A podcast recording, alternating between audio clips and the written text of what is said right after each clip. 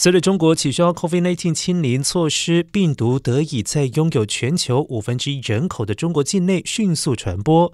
工卫专家警告，中国可能成为新型变异株诞生的潜在温床。由于中国几乎所有民众都对先前的 COVID-19 疫情缺乏免疫力，而且其中许多人都还没有接种疫苗，引发其他国家和专家们的担忧。日内瓦大学专家法拉欧表示，每次新的感染都会增加病毒变异的机会，因此十四亿人突然暴露在新型冠状病毒毒。的情况之下，显然创造了容易出现新变异株的条件。